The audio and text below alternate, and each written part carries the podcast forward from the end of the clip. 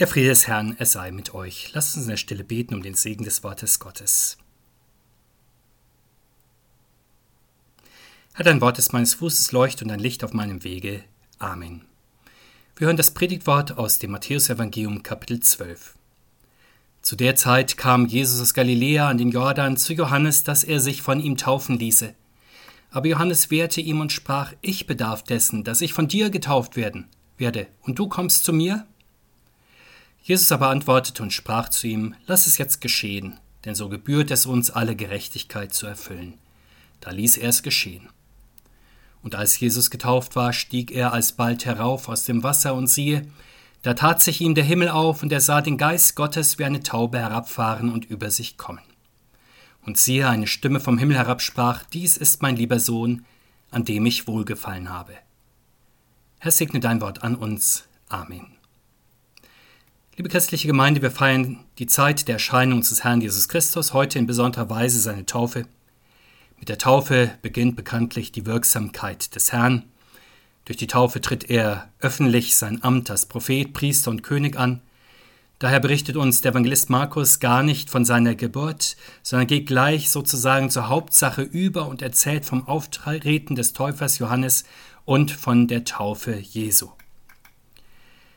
dass die Taufe nicht nur Beginn unserer Mitgliedschaft in der Kirche ist, sondern Beginn unseres christlichen, ja geistlichen Lebens überhaupt, das war Christen früher vielleicht deutlicher bewusst, als es heute der Fall ist.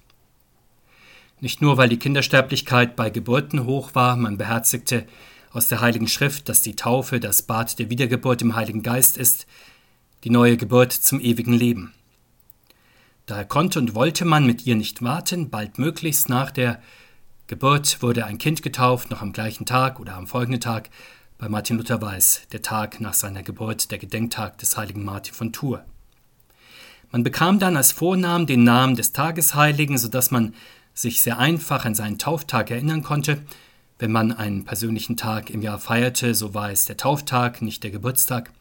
Und das ja nicht aus gedankenloser Tradition, sondern weil der Tauftag eben der Tag ist, an dem man durch den Heiligen Geist zum neuen, zum ewigen Leben geboren wurde.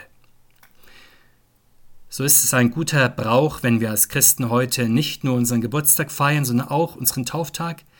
Und wenn man nicht zwei persönliche Tage im Laufe eines Jahres begehen will, kann man es einfach so halten, dass man beide Tage zusammennimmt. Man lässt sich etwa am Geburtstag dann nicht nur gratulieren, sondern erinnert sich auch der eigenen Wiedergeburt zum ewigen Leben in der Taufe und dankt Gott in Gebet und Loblied, etwa mit unseren schönen Taufliedern. Ich bin getauft auf deinen Namen oder lasset mich mit Freuden sprechen. Ich bin ein getaufter Christ, der bei allen menschlichen Gebrechen dennoch ein Kind Gottes ist. Was sind alle Schätze nütze, da ich einen Schatz besitze, der mir alles heil gebracht und mich ewig selig macht? Sehen wir nun genau auf die Stiftung der christlichen Taufe durch Jesus Christus. Wir hören, dass er zur Bußtaufe des Johannes kommt. Johannes taufte als Zeichen der Umkehr und der Buße.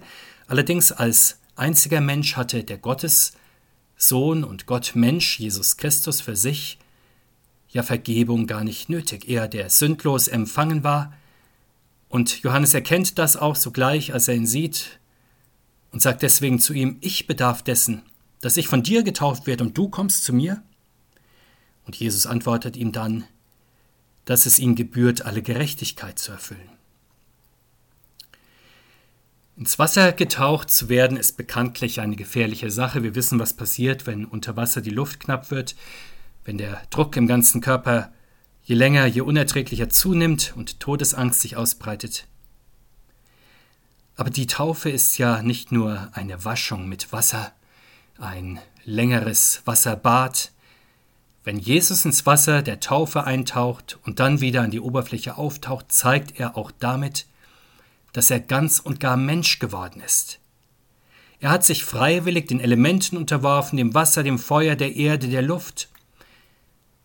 Ins Leben einzutauchen heißt ja abhängig zu werden von sehr bestimmten Lebensbedingungen, immer wieder auch in der Gefahr zu stehen, von lebenswichtigem zu wenig oder auch zu viel zu haben.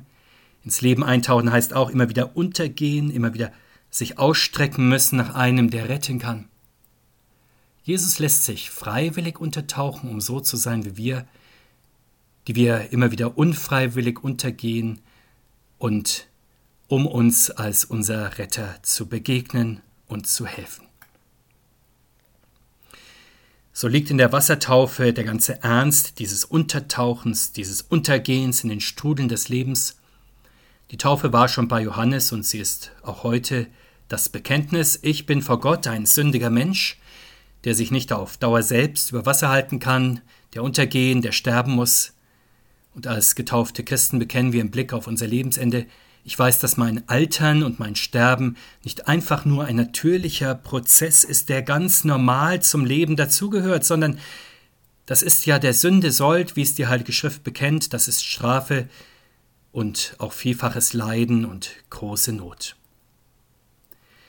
Damit ist natürlich das Tröstliche der christlichen Taufe noch gar nicht im Blick und auf den Punkt gebracht. Das Großartige an der christlichen Taufe ist, dass Jesus Christus durch die Wassertaufe gegangen ist. Er, der ohne Sünde gewesen ist, er, der am Kreuz die Schuld der Welt tragen wird. Er hat die Wassertaufe mit seiner heilsamen Person erfüllt, er hat aus der reinen Bußtaufe des Johannes eine Taufe gemacht, die wirksam Vergebung schenkt. Bis zu diesem Zeitpunkt kannte ihn in Israel niemand, so wie auch in der Christenheit niemand Jesus Christus wirklich kennt, der nicht getauft und in seine Lebensgemeinschaft aufgenommen worden ist. Seine Vergebung, sein Leben, seine Seligkeit, alle Gerechtigkeit erfährt man ja erst in der Taufe, dann am eigenen Leib, so dass man dann mit Recht den eigenen christlichen Namen, den Namen der Christen trägt. Leider verstehen wir das manchmal sogar als getaufte Christen nicht recht. Manchmal ist für Christen die Taufe nur ein Zeichen, nur ein Symbol etwa des Unterworfenseins unter die Elemente oder des unentrinnbaren Lebenskampfes oder des Seins zum Tod oder vielleicht auch ein Zeichen dafür, dass jemand ganz gerne eigentlich Christ ist oder zumindest sein möchte. In allen diesen Fällen ist die Taufe nur Bußtaufe. Es fehlt ihr dann noch die eigentliche, die christliche Füllung und Erfüllung. Vergebung, neues Leben und ewige Rettung. Das alles konnte schon damals die Johannistaufe nicht mitteilen. Dieses Großartige kann auch heute keine nur menschliche Taufe leisten, aber der Sohn Gottes tut das, denn er ist mit dem Heiligen Geist getauft und er tauft auch mit dem Heiligen Geist. Schauen wir nun genauer auf die drei Wunder, die zu seiner Taufe geschehen. Erstens, der Himmel öffnet sich für Jesus. Zweitens, der Geist Gottes kommt sichtbar herab. Drittens, der himmlische Vater spricht hörbar vom Himmel und bekennt sich zum Sohn. Das erste, der Himmel öffnet sich. Zu Jesus gehört, dass er der Himmelsöffner für uns Menschen ist. Seitdem die menschliche Unschuld verloren gegangen ist, ist der Himmel dem Menschen ja grundsätzlich verschlossen. Daran ändern auch Glücksmomente nichts, die Menschen dann als himmlisch oder herrlich oder göttlich bezeichnen.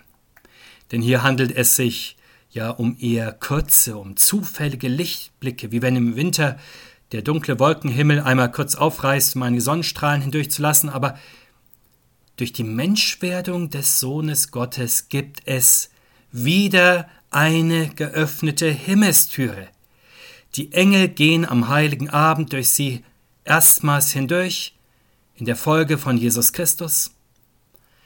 Jesus Christus selbst blickt dann bei seiner Taufe durch diese Türe hindurch, die er selbst geöffnet hat, und kehrt durch diese Türe bei seiner Himmelfahrt zurück. Und seitdem kommt und geht er durch diese Türe, um immerzu in der Nähe der Christen zu sein, wenn sie Gottesdienst feiern, wenn sie sein Wort hören, wenn sie Taufe, wenn sie Abendmahl feiern.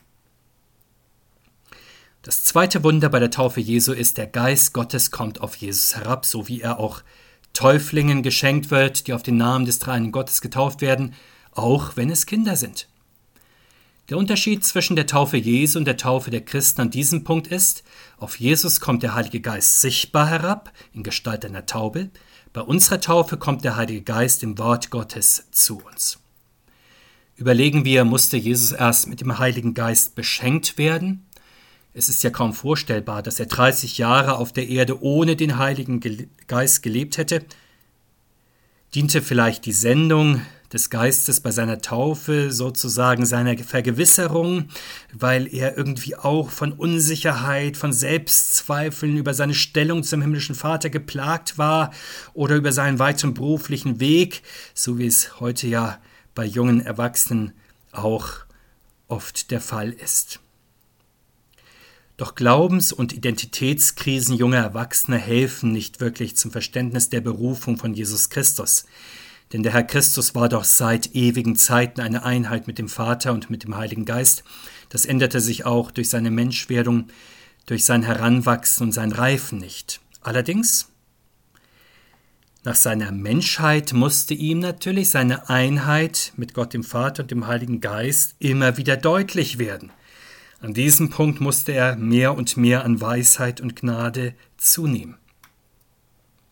Das gilt natürlich vor allem für den Zeitpunkt, als er aus der Verborgenheit seines bürgerlichen Berufes hervorgetreten ist und in sein öffentliches Amt als König, Priester und Lehrer seines Volkes eintrat.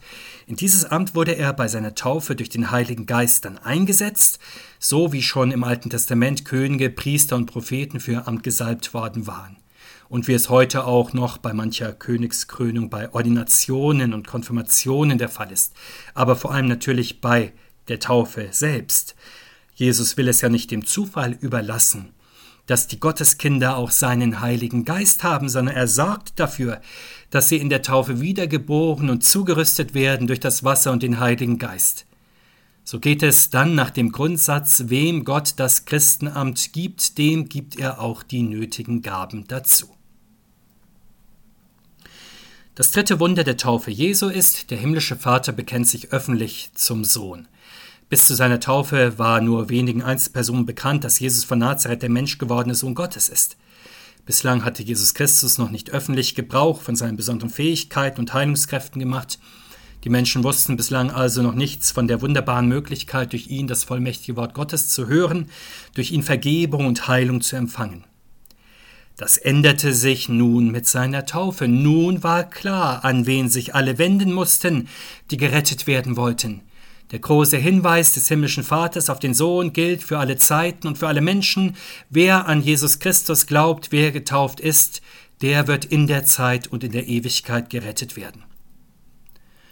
Und damit ist die zentrale Frage aller Religionen beantwortet. Sie lautet nicht, wie schaffen wir immer größeren Wohlstand, gesteigerten medizinischen und technologischen Fortschritt, mehr Bildung und Kultur, mehr Lebensqualität, mehr und längere Lebenserwartung für immer mehr Menschen.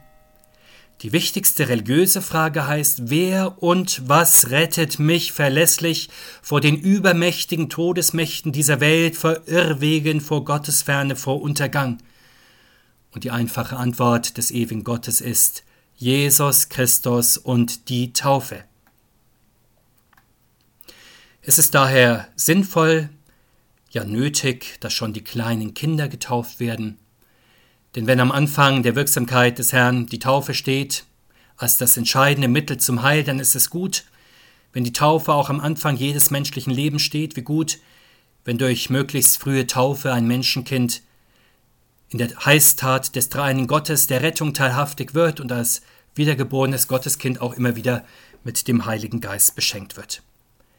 So sind junge und erwachsene Christen dann wie der Herr Christus selbst gut gerüstet, um in den jeweiligen Aufgaben, die vor ihnen stehen, um dort den guten Kampf ihres Glaubens zu kämpfen.